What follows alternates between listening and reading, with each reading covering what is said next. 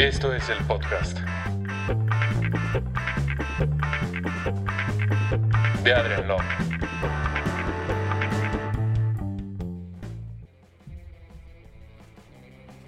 ¿Qué tal amigos? ¿Cómo están? Soy Adrián Lom. Bienvenidos a este segundo programa, este podcast. El día de hoy me acompaña un amigo muy querido que si me siguen en YouTube, pues ya lo han visto por ahí. Él es Hugo alias Vitoques. Él es historiador. Un aplauso. Muchas gracias por, por acompañarme, cabrón, en este proyecto que estamos empezando y esperamos que eh, le guste a la gente y lo, y lo vea, güey. Si no, pues vamos a seguir igual de fracasados como siempre en Facebook. No, pues En este. YouTube, perdón. Gracias por la invitación. A fin de cuentas, pues nunca está de más apoyar a un amigo y más en este nuevo proyecto que estás iniciando. Y qué mejor aún si podemos estar hablando de historia, que es lo que me apasiona y que está de moda ahorita en estas fechas patrias. Oye, y muchos dirán, ¿y este pendejo qué, no? Ah, sí, sí, sí. Que, lo, vimos, eh. que lo vimos bailando en el video de, de YouTube. Pues, no, y pues lo, lo- lo invité porque él es historiador. Él eh, nos va a platicar un poco. Bueno, quise tratar con él el tema de mitos y realidades, ya sea de, de la independencia y de la historia. Hoy es día 13 de septiembre y se conmemora a los niños héroes. Así es. Y pues no sé, antes que nada, no sé si tú, este, como historiador, o, o más bien, ¿qué fue lo que te llevó a ti a querer estudiar historia? Que al menos a, a mi manera de ver, no es como un, Una carrera común. una carrera común que, que- que la gente quiera estudiar. Entonces, para empezar, o sea, ¿qué, qué te llevó a decir, ah, yo quiero ser historiador? Eh, pues no sé, cuéntame ahí en, en tu historia qué, qué fue lo que te inspiró a, a estudiar esto. No me vayas a decir que era la que te pedía menos puntaje, ¿verdad? También. ¿No? Que, que muchos estudian por eso Por, aquí. por ahí, porque no tenía matemáticas, ¿no? en teoría.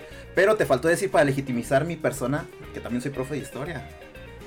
No solamente soy historiador, porque no van van a pensar que los historiadores somos fracasados. Y la mayoría sí, pero Bueno, no te creas. a lo mejor para ti es gran éxito ser profesor. Sí, bueno, pues mi. Ah, sí, profesor de secundaria de, de historia. Entonces vamos a ver si, si, le- si realmente le cuenta la verdad de la historia a sus alumnos o, o les este, juega el dedo en la boca sin albur. Esto para... Bueno, porque yo, al menos en mi vivencia, pues ya uno crece, investiga y ve que pues no es totalmente real lo, lo, lo Sí. que uno ve en la escuela, ¿no? Sí, es que hacía hincapié en lo de la. de ser maestro, porque como tú lo, lo dices, pues trato yo al ser historiador y al ser maestro, pues enseñar. Ya lo veremos ahorita en tema, pero enseñar las cosas que nos han mentido, digamos, a lo largo de. De, de nuestra vida. Y regresando a tu pregunta inicial, pues cómo empecé por la historia, sí, también concuerdo que no es una, una carrera tan común. Y aparte estamos en una civilización en la cual si no eres médico, abogado, arquitecto o esas carreras que son las más populares, digamos, la gente automática, automáticamente piensa que vas a caer en un fracaso, ¿no? Que no vas a ser una persona exitosa. ¿Por qué? Porque no conocen la carrera. Yo afortunadamente puedo decir que soy de las personas que se dedican a lo que de verdad les apasiona, a lo que, lo que de verdad les gusta. Yo puedo decir que me enamoré de la historia, me empezó a gustar la historia y sinceramente te lo digo porque ya sé cómo eres de carrilla conmigo y aparte que estamos en, un, en una plática no acostumbrada entre nosotros, que es seria, desde los 6, 7 años aproximadamente, ahí me di cuenta eh, que me gustaba la historia y va a ser por una tontería, pero vi la película de Indiana Jones, la de donde los persigue la... la... Quería ser el ar- un, un arqueólogo. Exactamente. Sí, es arqueólogo, ¿no? Sí, es arqueólogo. Que de repente estoy medio pendejo y pongo. Sí, sí, sí. Y el fíjate, yo eh, vi esa película y me impactó y de repente empecé a ver, ya me empecé a interesar un poco más, te digo, tendría 7, 8 años, me empecé a meter más en cosas de, de historia y me veí que me interesaba. Y me pasó algo muy curioso en la, en la, prepa- en la universidad. El primer día de clases, todavía recuerdo el nombre de un profesor, ahí le pones el, bueno, vamos a omitir el nombre. Pero él, él me dio la primera clase, la primer, el primer día, y dijo, este, y haciendo alusión al tema, me dijo dos cosas que me impactaron. Dijo, una, eh, ¿quiénes están aquí porque quieren, aman a México o son orgullosos de, estar- de ser mexicanos? Ah, se me pasó por el ventilador. Sigo hablando. No se escucha acá, pero de todos modos ahorita lo pagamos. Sigue, sigue. Eh, dice, ¿quiénes están, ¿quiénes están orgullosos de ser mexicanos o quiénes son muy patriotas? Levanten la mano. Pues levanté yo, ¿no? Dice, bueno, les me dio gusto conocerlos, pero me despido porque aquí en esta carrera se van a dar cuenta de toda la sucia historia que tiene México y no van a terminar la carrera por eso. Entonces, eh, y afortunadamente le cayó el hocico y pues la terminé. Y es, y es algo que sí tenemos como muy presentes, bueno, al menos yo, como que no, no existe un patriotismo real, ¿no? Eh, dentro del, del mexicano en sí. Porque poco sabemos de nuestra historia y pocos personajes tenemos bien grabados en nuestra memoria. Mm, A diferencia de, no sé, una cultura estadounidense, que ellos aprecian mucho la historia y pues no sé, a, a lo mejor está como de moda ahora lo de eh, coleccionar cosas antiguas, Ajá. pero no era una cultura que, que existiera eh, en nosotros, ¿sabes? Sí, no. Es algo que por moda gringa, que por programas gringos ha estado llegando a, a nuestro país.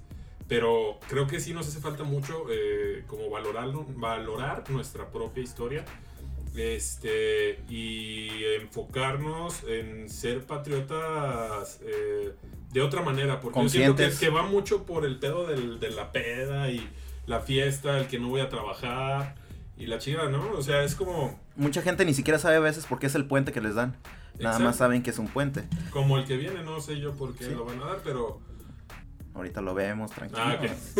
A ver, lo que te iba a decir, eh, exacto. eh, a fin de cuentas, eh, como te digo, me dijo el maestro, ¿no? Que no se van a desilusionar. Y yo te digo, conocí la verdad, la historia de México, como digo en mis clases, la historia de México es muy sucia y es muy complicada, pero a la vez muy atractiva. Y yo conocí todo eso y aún así me gustó. Y como bien lo dices, los mexicanos no estamos acostumbrados a meternos en la historia, a conocer. Hay un dicho muy, eh, ¿cómo se puede decir? Repetitivo o que suena cliché, pero es muy cierto. Que dice que hombre que no conoce su historia está condenado a repetirla. Y eso es muy cierto. Nosotros como mexicanos no conocemos nuestra historia y constantemente estamos repitiendo nuestros mismos errores. La historia nos puede ayudar mucho a eso, conocer los errores que se cometieron en el pasado y no, volverlo, no volverlos a hacer. Ahora, eh, Pero pues también es bien sabido, como dice el dicho, o no, no sé si sea un dicho, el hombre o el ser humano es el único animal que vuelve a tropezar con la misma piedra. claro. eh, Entonces, y, y también muy cierto otro, eh, nosotros no aprendemos en cabeza ajena, cabrón. no. Entonces, sí es como difícil decir, ah, no, eh, por esto no lo voy a cometer. Pues sí está medio cabrón porque antes no existía la tecnología y demás.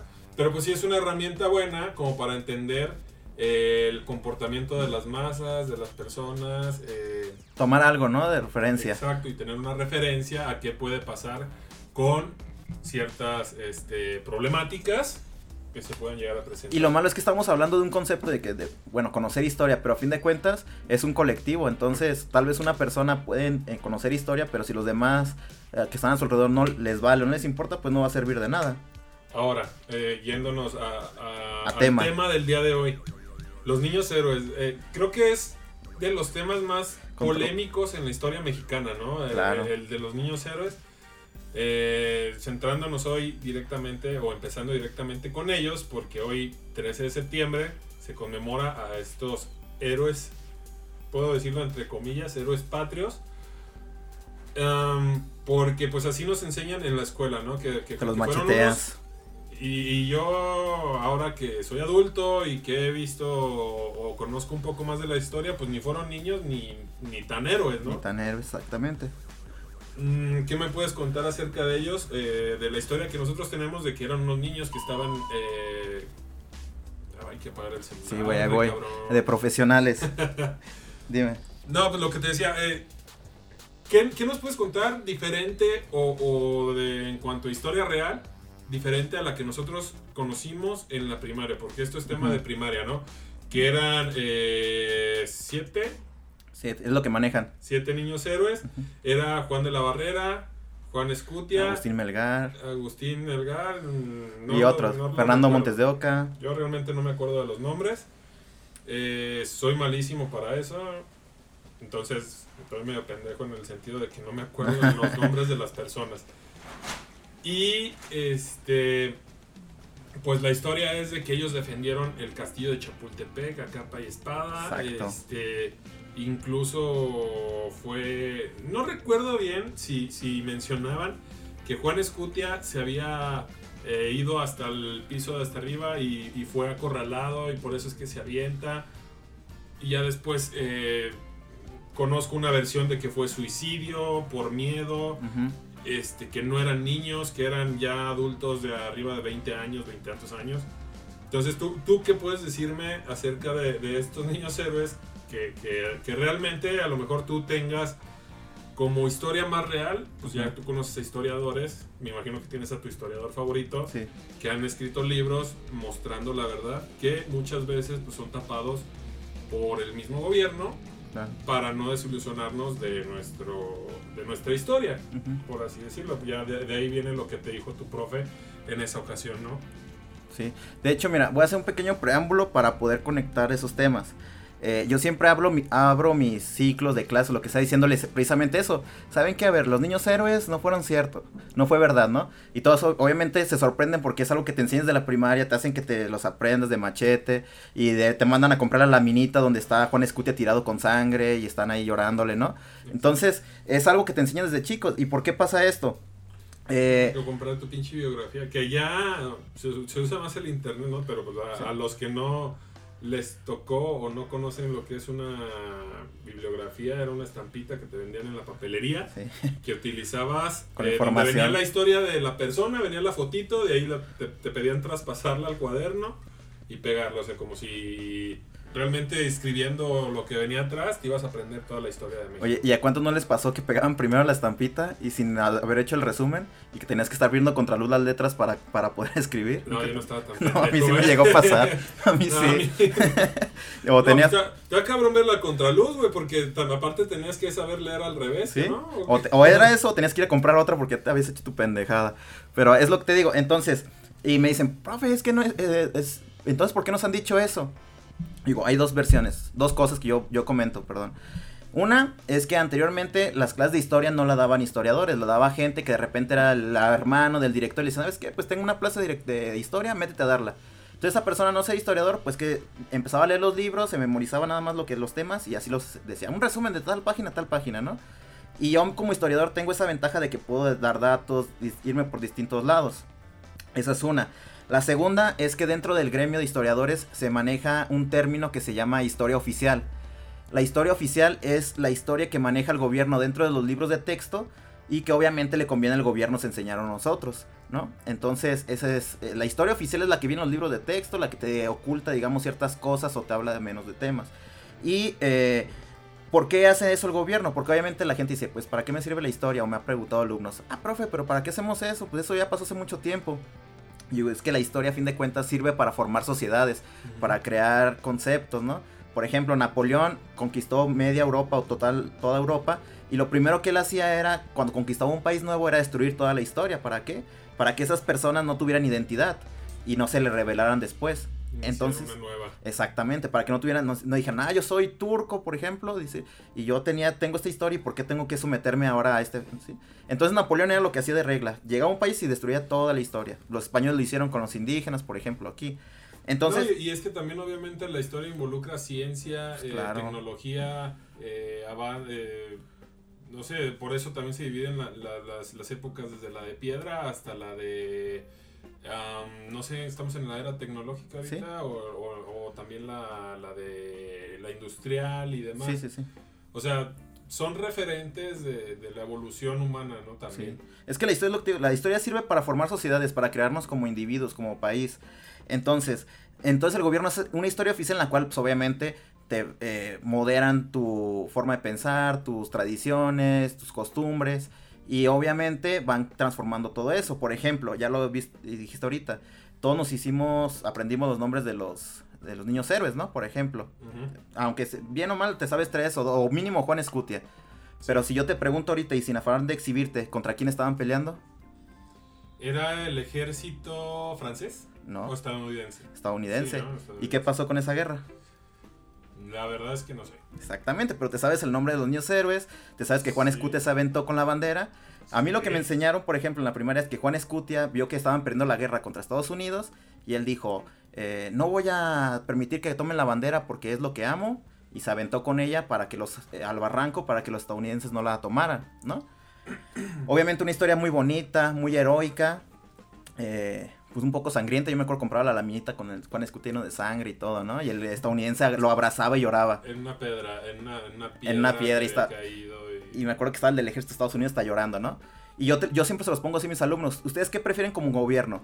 Decir, crear una historia, porque para mí no es cierto los niños héroes, crear una historia heroica que te haga sentirte orgulloso de tu país, de tu bandera, de crear ese nacionalismo, a decir la realidad, que fue una derrota humillante para México. Estados Unidos llegó a, a México, barrió con, lo- con todo el país, celebró, eh, llegó hasta el centro de México y en pleno qui- 16 de septiembre levantó su bandera ahí en el Zócalo, tocó el himno de Estados Unidos ahí en el Zócalo y festejó en Palacio de Gobierno. Y obviamente es una derrota humillante. Pero. Bueno, a- a- quizá a esa edad no, no entiendes el patriotismo como tal, ¿no? Yo me acuerdo que era muy impuesto el, el Sí. patriotismo. Era de que la bandera, la bandera sagrada, Claro. no la puedes poner en nada. O sea, en cambio, siento que pega más un poco la estrategia estad- estadounidense. eh, De la historia, de meterte. de la historia y del patriotismo, ¿no? Porque ellos ya involucran superhéroes de ficción, eh, Ah, como el Capitán América. etcétera. ¿Por qué no, no buscar una identidad o un patriotismo fuera de, de mentiras dentro de la historia, ¿no? Es mi manera de pensar. No sé si yo esté en lo correcto. Quizá le ha funcionado al país, pero pues no creas. Bueno, yo siento que somos patriotas de dientes para afuera. Sí, pues nada más sabemos lo principal. pero No es como en el corazón, o sea, no hay alguien, no, no tenemos un presidente que te haya, que te haga sentir orgulloso, como sería un presidente Lincoln, un Washington, o sea, si te fijas, la historia de México está llena de mierda, güey, o sea, Es muy sucia. Hay Es- traiciones, invasiones. ahora, Robos. otra, otra duda que yo tenía, ¿qué chingados le pasó al ejército mexicano? Que antes era uno de los más chingones y ¿En que se época? pegaba a tiro, ¿mande? ¿En qué época? No, pues yo me, re- me ¿Antes? acuerdo que el ejército de Santana era un ejército muy temido. Er, déjame corregirte y no es porque des un podcast, pero no. El ejército mexicano era muy pobre, de hecho no tenía ni para uniformes a veces. Entonces, ah, dime, dime. No, no, no. A, a diferencia, o no sé, eh, quizá porque antes era diferente la, Concepción. la, la- no la concepción, la, mm, la guerra, o sea, no había la tecnología, no había solo pocas armas, pero al menos lo que yo recuerdo de la historia de México, que era un ejército, se pudiera decir que muy cabrón y que defendía con todo a, a su país, o sea, de ahí la, la- la independencia. Y, y- y el defender su territorio, ¿no? Que hubo después errores que cometieron personas y hubo pérdida de territorio y demás, pero sí siento que era un, un- un- éramos un país muy eh, pues Asediado por las guerras, digamos. no pues era Maltratado. muy, era muy guerrero o sea yo Sí. recuerdo no sé la, la, la guerra del Álamo también que se chingó a Sí. Estados Unidos De hecho, ahí vienen los niños héroes, desde ahí. Entonces, siento yo que, que antes México era un país eh, muy Bélico. organizado, muy bélico y, y- y que tenía excelentes defensas, ¿no? Que ya después prefirió dejar eso como de lado para meterse eh, quizá en otras broncas ya de robo y demás, o tal vez tuvo muchos pedos internos que lo llevaron a, a ser un país ya como de... Pues ahora sí que de mediano De- nivel. Sí, sí, no, no primer mundo, pero tercermundista a fin de cuentas, pero más arriba de los demás, ¿no? Mm, Eh, es lo que queremos que Sí, sea. el gobierno, de- digamos, el ejército mexicano para mí en la actualidad, eh, perdón, el ejército mexicano está mucho mejor que antes, te digo. Por ejemplo, en épocas de Santana, de Benito Juárez, cuando fue, por ejemplo, la invasión del 5 de mayo de los franceses, el ejército mexicano era muy pobre. De hecho, como en la colonia, por ejemplo, y todo eso, la independencia, por ejemplo, eh, los movimientos armados eran más, digamos, por sentimiento, por bravura, que por organización. Hidalgo, por ejemplo, cuando dio el grito de independencia, se armó nada más de los campesinos, de... La, la primera acción que hizo Hidalgo una vez que dio el grito de independencia fue ir a la cárcel y liberar a los asesinos, a los rateros, a los violadores. ¿Por qué? Porque esa gente era la que iba a tener más valentía para entrar a la guerra, ¿no? Para asesinar, para pelear, más que un campesino. Entonces era más por eh, avasallar al rival, digamos, que por organización. Por ejemplo, eh, de la pobreza que tenía México. De- de- Recordemos que, por ejemplo, lo que fue la pérdida de California, la de Benito Juárez, todo es post de la eh, colonia española. Entonces México, después de la colonia española, por ejemplo, la independencia sufrió invasiones de España porque obviamente quería recuperar su territorio, de Francia, de los ingleses también en algún momento. Entonces México era un país muy pobre, Benito Juárez ni siquiera tenía dinero para pagarle a su seguridad, digamos, o a la gente que estaba alrededor.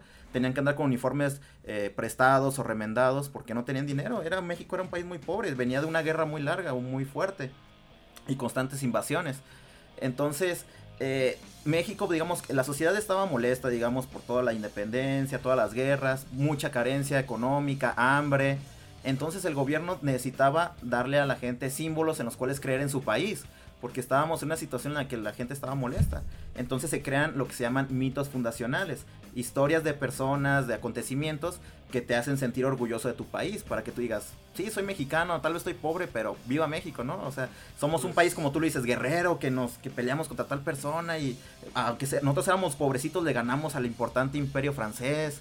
Son, se llaman mitos fundacionales que te ayudan a creer tú, a crear una identidad como mexicano y obviamente esa identidad o ese nacionalismo te hace trabajar en pro del país en lugar de que te vayas. Y entonces, ¿cuál, ¿cuál fue la verdad dentro de Pues yo, por ejemplo, los niños los héroes, niños héroes? te lo pongo así. Eh, los niños héroes, sí hubo niños, por ejemplo, bueno, jóvenes, no se pueden decir niños, porque hasta en esa palabra ya niños, niños te hace sentir más empatía, ¿no? O más compasión. De que, Exacto, o sea, niño yo pienso un... Ocho, niño, nueve años. 10 máximo. exacto. Ya de ahí ya es un adolescente o... Y entonces ahí estás diciendo, ya estás creando una empatía de que pobrecitos, ellos, ellos siete pelearon solos contra un ejército con tal de defender la bandera, ¿no? Algo muy heroico. Exacto. Entonces son mitos que te van creando para que tú te creas nacionalista, te vayas haciendo esa, esa forma de pensar. Lo que en realidad pasó es que, como estabas diciendo hace rato, el Álamo, Estados Unidos empieza a invadir el Álamo, eh, se apodera de ese territorio y obviamente el gobierno mexicano va a pelear allá, justamente el presidente Santana. Pierden esa guerra por un error de Santana y Estados Unidos empieza a invadir México. Entonces, eh, fue una de las derrotas más humillantes para el, ejército mexicano. Eh, en, el en el castillo de Chapultepec sí había jóvenes, adolescentes que eran entre 15 y 18 años. Y sí pelearon obviamente por el país, pero no es cierto eso de que nada más eran siete, de que agarró uno la bandera y se aventó. Eso no es cierto. Sí pelearon, pero no fue tan, digamos, importante su participación. Sí defendieron el castillo de Chapultepec porque a fin de cuentas era un lugar emblemático de la Ciudad de México. Sí, exacto. Sí, fue una guerra obviamente mucho más Y grande fue- que una batalla Claro. en el... Y fue circunstancial porque ahí los llegaron y ahí estaban ellos eh, eh, habitando. Es cierto que el castillo de Chapultepec era utilizado como para un, una- un lugar o como sede de castigo o algo así. O sea, eran rebeldes ellos porque es lo que yo he escuchado, no sé. Castigo como de para prisioneros, Ah, cosas así. Algo así, algo así, no, no sé bien. Digo, yo he escuchado que dicen que era que ellos estaban como habían cometido algún tipo de Ah, los niños héroes que estaban ahí adentro. No, según tengo entendido, los niños, eh, sí, era, funcionaban un tiempo como escuela ahí de militares, todo eso, como adiestramiento. Tuvo muchos usos el castillo de Chapultepec. Entonces, de hecho, fue también Palacio Nacional, por ejemplo, ahí vivían los presidentes. eh, y fue circunstancial, cuando llegaron los, el ejército norteamericano, pues obviamente tuvieron que pasar por ahí para llegar al Zócalo. Y pues ahí tu- eh, los abordaron. Pero pues obviamente es una historia totalmente heroica y que te hacen sentirte muy mexicano de eso de que uno dijo, no, yo quiero mi bandera y prefiero aventarme yo a que ellos la agarren. Pues obviamente, yo creo No. que, no creo que muchas personas lo harían en su sano juicio, ¿no? Por más amor que le tengas al país. Entonces, pero a fin de cuentas te enseñan eso desde chico y pues tú dices, ah, mira qué heroico, qué valiente, ¿no? Qué, qué bonito. qué, qué blasfemia. Exactamente, y te hacen querer mucho la bandera. Yo como le digo a mis alumnos, obviamente la bandera sí hay que respetar los símbolos porque hay mucha gente que murió eh, defendiendo esa bandera y para que podamos tener un tipo de libertad, pero de que sea, se ha sido creada a base de muchos mitos y muchas mentiras, eso es cierto, o que han manipulado la, la forma de pensar. Por ejemplo, eh, te digo, fue una de las derrotas más humillantes para el gobierno de México. Estados Unidos, el ejército llega, se pone en el zócalo, levantan, imagínate, la bandera de Estados Unidos en el zócalo, tocan el himno de Estados Unidos y celebran en Palacio de Gobierno su victoria, ¿no? Entonces ellos se van, los, los estadounidenses, nada más porque llegaron a un acuerdo con un presidente interino que se llamaba De la Peña, Manuel de la Peña, si mal no recuerdo. Que, porque Santana perdió la guerra y se peló, se escapó. Entonces queda interino Manuel de la Peña y él hace un, un acuerdo con los estadounidenses que es el Tratado Hidalgo-Guadalupe, o Guadalupe Hidalgo, no recuerdo bien. ¿Eran castigados los presidentes o porque huyó? Pues se escapó Santana porque se quedaba, lo mataban. Porque a fin de cuentas él era guerrero, ¿no? Entonces, si se quedaba o lo capturaban los estadounidenses o lo mataban los mexicanos de coraje, porque en ese tratado de Guadalupe Hidalgo, México cedió la mitad de su territorio a Estados Unidos. Entonces, o, o se quedaba, lo capturaban Estados Unidos, o si hubiera quedado aquí en el país Santana, pues probablemente la gente se hubiera enardecido contra él o lo hubieran criticado y no sé qué le hubiera Lo pasado. linchado. Probablemente. Y de ahí, por ejemplo, perdimos el la mitad del territorio. Pero a fin de cuentas son mitos. Esto es, la- se pierde pues, la mitad del territorio por el acuerdo al que llega el presidente de la Peña o por Santana que lo vende, que es lo que yo había escuchado. Es que, mira, por ejemplo, eh, el ferrocarril en México llega por ahí eh, de... Llegó la- en el tiempo de Porfirio Díaz. ¿no? 1900, ponle, ¿no? Ajá. Entonces, ¿eso qué nos dice? Que, que con la llegada del ferrocarril hubo más comunicación. Entonces, antes de eso, la comunicación era muy distinta, muy difícil. ¿Por qué? Porque tenías, si ibas a mandar una carta, por Era un ejemplo, mensajero. pues claro, en caballo, tenía que subir por el cerro. Imagínate, por ejemplo, cuánta infor- la información, por ejemplo, si Santana dictaba una ley en la Ciudad de México, cuánto tardaba en llegar la información a Texas, a todo ese territorio, California, ¿no? A caballo. Entonces, eh, México, digamos, se fue olvidando de ese territorio. O sea, para México era muy lejano, entonces no tenía tanto control de ese territorio. Entonces las personas de ahí se empezaron a sentir como exiliadas, como olvidadas y empezaron a comenzaron a pensar ellos en una independencia porque dicen, a ver, nosotros estamos creando una sociedad independiente de México porque somos de México, pero no nos hacen caso, no tenemos noticias, no nos ven, no nos visitan. Y obviamente Estados Unidos pide permiso a México de meter sus inmigrantes ahí, ¿no? Eh, dice, Ahora, algo chido también de la historia es como ponerte a fantasear, ¿no? O, o hacer deducciones. el que hubiera... Ahorita, ¿qué, qué hubiera pasado o, o qué sería de México si hubiera sido conquistado por Estados Unidos, ¿no? Sí, exactamente. Creo que eh, quizá Estados Unidos fuera todavía muchísimo más poderoso de lo que ya es ahora, ¿no? Con Sí, más bastante. territorio, con tanta riqueza que tiene nuestro país, la verdad, y, y bien aprovechada, no manches, o sea, realmente es a lo que hoy México necesita también políticos patriotas que, que estén enamorados de su país y que no vean las cosas para beneficio propio. Y creo que eso es lo que ha destrozado más eh, al desarrollo de este país, ¿no? Y en la historia, pues se puede ver en casos como este que dices tú de Santana, o sea, de que se sentían olvidados, pues cabrón, o sea, el- las limitaciones de Estados Unidos son mayores, o sea, es mucho más grande y no por eso había una especie como de descuido. Ujú. Pero a fin de cuentas yo creo que fue bueno que le quitaran a México ese territorio porque era, para la situación que te digo que vivía México de pobreza, era mucho territorio que tenía México, no podía controlarlo. O sea, yo creo que... Pero es relativo, ¿no? La pobreza en ese periodo, pues cabrón, era... Es que después de la independencia, por ejemplo, México siempre ha sido un territorio muy atractivo para los demás países. Una por posición militar, porque México a fin de cuentas te conecta con Norteamérica, con Sudamérica, eres el vecino de Estados Unidos, del país más importante. Otra, la riqueza natural. Entonces México ha sufrido muchísimas invasiones y sin contar las revueltas internas. Entonces, todo ese, por ejemplo, el siglo eh, XIX, que es 1800, eh, todo ese siglo México no podía crecer porque cuando apenas estaba, digamos, agarrando como vida, de repente le llegaba una invasión o de repente una guerra interna. Entonces México no podía avanzar, digamos, no podía crecer.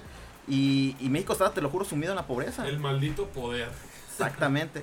Y, por ejemplo, lo que te digo, se crean muchos mitos para, si la sociedad estaba molesta, estaba desesperada, estaba triste, porque obviamente si no tienes para comer, para alimentar a tus hijos, para vestirlos, pues la gente se empieza a molestar. Entonces se empiezan a crear mitos, como la independencia, por ejemplo, los niños héroes. Entrándole a la, a la independencia. eh, hay una historia muy, o un relato histórico muy parecido a, de Estados Unidos al de la independencia, ¿no? No recuerdo quién era, yo me acuerdo mucho de ese relato porque era, lo pasaban mucho en las caricaturas. O sea, las nos rojas. nos lleg- ándale, nos Eh. llegaba más historia en forma de caricaturas y se nos queda a veces más grabada porque Estados Unidos le metía mucho a eso. Es otro tipo de ingenio, como te decía hace rato, que otra Y forma de acá con nosotros era como metértelo a huevo Sí. con libros. Más, más patriota, ¿no? No. Nunca tuvimos eh, relatos como históricos, yo me- hasta la de Cantinflas quizá, la, la caricatura de Ah, Cantinflas. sí. Pero pues era como más general, más cultura de europea, norteamericana y mexicana. o sea. Es la única caricatura mexicana que me acuerdo que me hablaba de la historia. Sí. Y te comento. Ah, que viajaba viajaba en el tiempo, algo así, ¿no? Exactamente. Y, y como tú dices, lo de las casacas rojas, Ajá. que era una historia de alguien en caballo que gritó en el pueblo para que saliera la gente y se revolucionara. De hecho, yo me acuerdo que lo vi, creo que con los estos Animaniacs, creo que también una vez lo vi ahí. Animaniacs y de, Sí, sí, de Warner Bugs Brothers, Bunny, o sí, sea, sí, sí.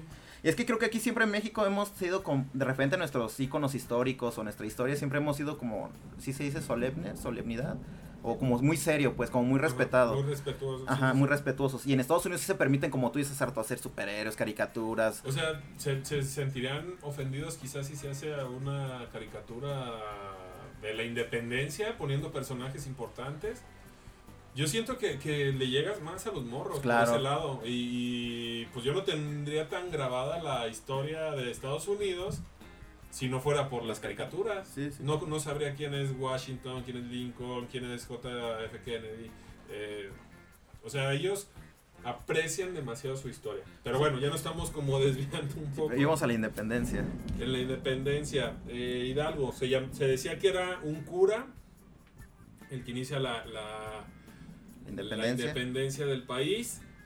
Y pues te lo pintan muy Romántico, muy heroico. muy heroico, una persona impecable que pues respetaba las políticas de la iglesia, ¿no? Exacto. Que- ¿Y por que, quién luchaba? mm, Por los, Por- sus por- indígenas queridos. sí, exactamente, por, por, Por la clase pobre. por el pueblo nacido y hecho en México. Claro, los pobrecitos, los que eran ap- a- aplastados por los españoles, ¿no? Entonces te lo manejan así. Ahora, tú te desde sientes- entonces, o sea, no sé si eso es idea de, de lo que tú dices, el, el crear una historia eh, que le convenga al gobierno, pero oye, no manches, o sea, es este diario o, o- o nuestra manera de pensar, ay, es que el pobre, es que hay pobrecitos. Claro, es como, ver, vamos a un ejemplo, una analogía mucho más, vamos a decir, eh, baja de nivel. Eh, por ejemplo, el fútbol. Si juega Brasil contra, no sé, Costa Rica, sin ofender, ¿tú quién quieres que ganes o a quién le vas? Siempre la gente se va con el más, El mejor. ¿no? Siempre la gente se va contra el más pobre, el más débil, digamos. Yo le iría a Brasil. No creo. Bueno, es que la gente siempre, por ejemplo, siempre se va con las historias de la bella, de la Cenicienta, ¿no? Del más débil le gana al fuerte. Entonces te identificas por David eso. Exactamente, te identificas con eso. Entonces por eso Hidalgo te lo manejan de que el Hidalgo luchó con los pobrecitos, con los campesinos, con los indígenas para ayudarles a ellos. Entonces tú dices, ah, mira, pues eh, como, como yo, entonces es lo que hace falta un Hidalgo en la actualidad, por O sea, ejemplo. independientemente eh, de eso, eh, ya perdí la idea. Pero. Hidalgo, por ejemplo, obviamente sí peleó con los indígenas, peleó por los derechos de los indígenas, por más, pero no, en realidad no era su principal eh, intención, objetivo, exactamente, para ¿Cree- empe- ¿Será que quería poder? No. Sí, Pues sí, sí, sí, mundo. Claro, ese, es que era así. Mira, por ejemplo, Hidalgo era una persona, digamos, fue muy importante dentro de la religión católica en México. Fue maestro, por ejemplo, de Morelos, dio clase en Michoacán. Eh, Hidalgo hablaba, por ejemplo, creo que cuatro idiomas. Creo que era, hablaba francés, eh, italiano, eh, creo que portugués. Y hablaba como unas 15 lenguas indígenas. ¿Y él fue nacido en México o Fíjate que ese no tengo el dato, eh, pero creo que sí fue en de dónde es su origen? O sea, sí nació aquí, creció aquí, de ahí viene su... No, no, No, fíjate que no sé, pero o sí... no se tienen datos como concretos. Y es que también es lo que yo pienso, ¿de dónde sacan los datos? Eh, ya sea investigación y demás. Ajá. Pero pues quizá ahora le escarbas a lo que ya existe y esa persona que sacó de dónde sacó esos fundamentos Ya recordé. para crear sus... su- Hidalgo era su- criollo, ya me acordé. Hidalgo criollo eran los que eran naci- hijos de españoles nacidos en México, ¿no? Y allá me acordé por qué eh, era eso. Eh, digamos, en tiempos de la colonia, obviamente los españoles tenían más poder que los, que los criollos. Los criollos, digamos, eran la clase media alta. Entonces, los criollos tenían más derechos que los indígenas. Los criollos, ya al ser clase media alta, ya pueden acceder a una educación universitaria, ya pueden ser doctores, pueden ser sacerdotes, pueden ser abogados, ¿no? Pero al ser eh, nacidos en México, tenían un rango distinto a los españoles. Entonces, por ejemplo, tú podías ser el, rango inferior. Ajá, tú puedes ser el abogado más fregón, digamos, de todo México, el de más conocimientos, pero tú al ser criollo no podías acceder a ser un juez magistrado o algo así importante. Ese puesto te- era dedicado a un español, ¿no? Independientemente si era más eh, pendejo que tú, como quieras verlo, tú por ser criollo no puedes acceder a esos puestos. Si eras eh, sacerdote, y eras el mejor sacerdote de México, no podías ser un cardenal, por ejemplo. Ese era para españoles. Pues es... ¿Por qué? Ah, todavía vivimos parte de eso, pero ahora no tanto en raza, sino en... Color de piel, tal col- vez. No, bueno, Bueno, eso... México somos un país muy pinche racista. Sí, bastante. Donde vale verga eso y pues no hay una ley que impida eh, el, el- el racismo, ¿no? Pero... eh, pues esos problemas aún existen, o sea, Claro. y, y si generamos una revolución en base a eso, que se decía que iba a haber una revolución, ya ves que cada 100 años Ajá. se supone que se cumple un ciclo y se comienza uno de nuevo y decían que en el 2010 iba a existir una nueva revolución y demás, que lo planeaban, ¿no? Decían y... que ya después empezaron con mamadas, ah, pero es una revolución tecnológica. Sí, sí, sí. Pero, digo, eh, eh, los criollos no pueden acceder a principales puestos, ¿no? Entonces eso que les empieza a crear a ellos un sentimiento de que, oye, yo nací aquí, yo estoy bien preparado, ¿por qué no puedo llegar a esos puestos políticos, esos puestos importantes nada más porque soy criollo y ellos españoles? Entonces empieza a crear esa idea de identidad, de independencia, ¿no? No, no me imagino cómo le iba a los indígenas. o sea, No, a los indígenas. Y déjate, lo cuento peor a los africanos, mucho peor. Esos tenían, no tenían mínimos derechos. Pero Hidalgo, por ejemplo, lo que te decía hace rato, él hablaba como 15 lenguas indígenas, hablaba cuatro... Era una persona muy preparada. ¿Por qué demonios una persona tan preparada estaba en Allende, que era un pueblo pues olvidado, pequeño? ¿Por qué no estaba, por ejemplo, en Guadalajara o estaba en Michoacán donde fue dando clases? En una ciudad más importante, ¿no? Pues obviamente, pues porque Hidalgo estaba castigado. ¿Y por qué estaba castigado? Pues porque Hidalgo se conoce que era borracho, que era jugador, que tenía mujeres.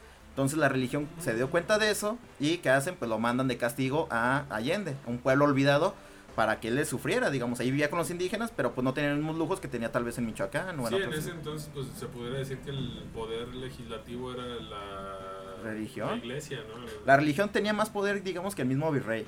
¿Y ¿Por qué? Porque hasta en la actualidad vemos en unos pueblitos que la gente le cree más al padrecito que al mismo presidente, ¿no? Se llega a dar el caso de las elecciones que el padrecito le dice claro. que, "Ve, voten acá, ya saben, eh, nos va chido. Claro, entonces imagínate hace 500 años cómo estaba eso. Entonces Hidalgo obviamente estaba molesto porque lo habían mandado ahí. Hidalgo era una persona muy egocéntrica. Entonces estaba molesto porque que lo mandaron ahí y obviamente él empieza a gestar lo que es el movimiento de independencia, empieza a querer acceder a otros puestos digamos más grandes políticos y empieza a decir, a ver, si dirijo una independencia tal vez yo pueda llegar a ser cardenal o quién sabe hasta un puesto político más importante, ¿no? Pero lo que es la realidad, como te decía hace rato, Hidalgo, eh, militarmente, pues era un pelmazo, como no sé, no tenía idea de lo que era la guerra. Eh, los, los buenos para la guerra era Allende y Aldama. Ellos eran los que criollos también, que ya habían tenido educación militar, y ellos eran los que tenían el movimiento. Pero ellos dicen, a ver, nosotros somos militares, pero obviamente no tenemos la empatía con la gente. ¿Qué necesitamos? Pues un sacerdote que esté con nuestras ideas y que ese sacerdote jale a la gente. La gente moría por la religión. Si, si Un en la- influencer. Claro, un influencer. De esos tiempos. Entonces, ¿qué hacen? Dicen, pues vamos a decirle a Hidalgo que él jale a la gente, nosotros dirigimos el movimiento militar y pues Hidalgo va a nutrir nuestros ejércitos, ¿no? Pero, como te digo, Hidalgo era muy eh, egocéntrico, no conocía mucho de guerra y obviamente Hidalgo, yo creo que sí fue la persona indicada, digamos, para ser el, el iniciador de la independencia, no creo que otro lo pudiera haber hecho, pero, este, a fin de cuentas, eh, exageró, digamos, se envició de poder, se creyó el papel del padre de la independencia y le empezó a restar importancia al Dama y Allende. Y por eso a Hidalgo, este... Morelos, Para mí Morelos es el padre de la independencia. Morelos, digamos que Hidalgo fue el que prendió la mecha, digamos, fue el que... el que di- influenció al movimiento. de Exactamente. y Morelos, el estratega. Pero Hidalgo no tenía una idea clara de qué quería, o sea, no tenía un proyecto político. eh. Él nomás dijo, vamos a pelear, ¿no? Meramente de orgullo. De orgullo, haz de cuenta. Y Morelos había sido discípulo de Hidalgo en Michoacán, por ejemplo. Y Morelos sí, efectivamente, él es el que le da el rumbo a la a la independencia, perdón, es el que dice, a ver, queremos una política así, crea un documento que se llama Los Sentimientos de la Nación, donde dice cómo quiere el país, cómo lo van a estructurar. Pero, por ejemplo, Hidalgo la gente lo toma como el padre de la independencia, como que fue el más importante, pero Hidalgo, por ejemplo, no duró, creo que duró como un año, tres meses, cuatro meses en la independencia. O sea, no duró mucho. O sea, su, su participación fue muy mínima. Fue breve. Sí, fue breve. Entonces, y para mí el padre de la independencia es Morelos. Morelos le dio sentido, le dio un rumbo a seguir. Y por ejemplo, Hidalgo murió por su misma eh, eh, necedad, por su misma, por su mismo ego. Después de que se logra la independencia, ¿cuánto tiempo más vive Hidalgo? Hidalgo no llega a ver la independencia consumada. Hidalgo da el grito en 1810 y muere en diciembre de 1811. Y la independencia se consuma hasta 1821, o sea, 10 años después de su muerte. Y él fallece por... Te lo pongo así, te- y te voy a decir por qué digo que muere por su ego. Eh, Hidalgo, obviamente, cuando hace eh, el grito de independencia, pues toman de sorpresa a los españoles. Te digo, libera a los de las cárceles, los asesinos, eh, violadores, rateros, todo eso. Los une a su ejército porque eran las personas que iban a. Dicen, a ver, ustedes peleen por mí les vamos a dar libertad. Y llega a las cárceles y los libera. Entonces, en, en Allende y todas esas ciudades de Guanajuato se hace una ma- matanza impresionante de españoles, violaban mujeres españolas por la gente que estaba enojada con los españoles, ¿no? Sí. Entonces toman de sorpresa al ejército español y dicen, según esto, algunos escritores que Hidalgo llega a la Ciudad de México, ¿no? A las orillas. Y este, pues como el ejército español lo habían tomado de sorpresa, eh, no sabían qué hacer, ¿no? Entonces dicen que Hidalgo pudo haber entrado a la Ciudad de México y que prácticamente el ejército español ya había huido de ahí porque los agarraron de sorpresa. Hidalgo dice que tienen miedo de entrar a la Ciudad de México porque Isabel es una ciudad más grande y probablemente se haga una matanza más importante o más fuerte, ¿no? Entonces él decide, en lugar de entrar a la Ciudad de México, que ya estaba vacía, se viene aquí a Guadalajara, ¿no? Y aquí pone, aquí libera la esclavitud, y se, eh, aquí hace muchas cosas, ¿no? Entonces, le da oportunidad al ejército español de que se reintegre, que se, se vuelva a formar, y viene el ejército español a buscarlo, y le dicen a Allende, Allende y Aldama, ¿sabes qué, general Hidalgo? Eh, viene el ejército y los vamos a topar ahí en eh, Puente Calderón, aquí en Zapotlanejo. Y le- ellos le dicen, ¿sabes qué? Es que no podemos pelear ahí porque debido al territorio, debido a la zona, geográficamente las llevamos de perder, nos van a, poner una, buena tunda, ¿no? Hidalgo, pues obviamente por su ego dice, no, yo soy el padre de la independencia, ya les partimos la madre allá atrás en Guanajuato y vamos a salir a, pe- a pelear. Y Allende y Aldama, que si eran militares expertos, dicen, no, vamos a perder. Total, Hidalgo decide ir a pelear y como él era líder, pues toda la gente va. Y va, pelea ahí en Puente Calderón y le pone una santa maraquiza, como aquellas, ¿no? Le, le destruyen prácticamente todo su ejército. Entonces, Hidalgo, eh, y en Puente Calderón, de hecho, hay un monumento a esa batalla. Hidalgo sale huyendo hacia el norte del país, junto con Alla- Aldama y Allende. Son capturados allá en el norte, en Acatito de Baján. Y pues obviamente los traen a Guanajuato, los fusilan y les cortan la cabeza. Y Para lo- infundir miedo. Ajá, para fun- y las cabezas las cuelgan en las esquinas de una de la lóndiga de Granaditas, que era donde la gente iba a guardar sus granos. Entonces la gente que iba a guardar sus granos veía de repente la cabeza de Hidalgo ahí del padre de la independencia, pues obviamente mucha gente le iba a dar miedo como volver a sublevarse de, eh, contra los españoles. Ahora, ¿hay escritos que describan como tal a Hidalgo? De hecho es No, una Tú me, tú me contaste que eh, la imagen que tenemos de él no es No la como que tal corresponde. la que corresponde a, no, a él. Eh, ¿Hay escritos, se basaron en escritos o simplemente fue, eh, no. pues no sé, un personaje así como que creado, ilustrado?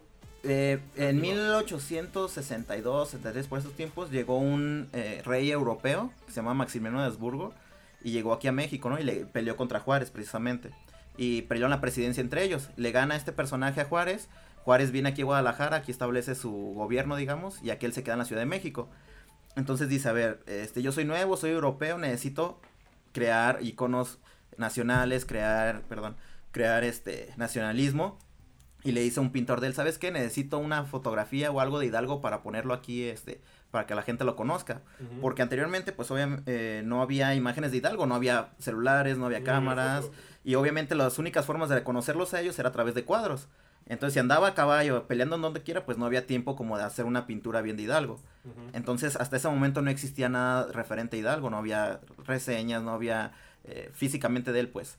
Entonces va esta persona a Allende a buscar pinturas o referencias de Hidalgo y pues obviamente fue que 50 años después de la muerte de Hidalgo, pues mucha gente no se acordaba cómo era o mucha gente no lo conoció.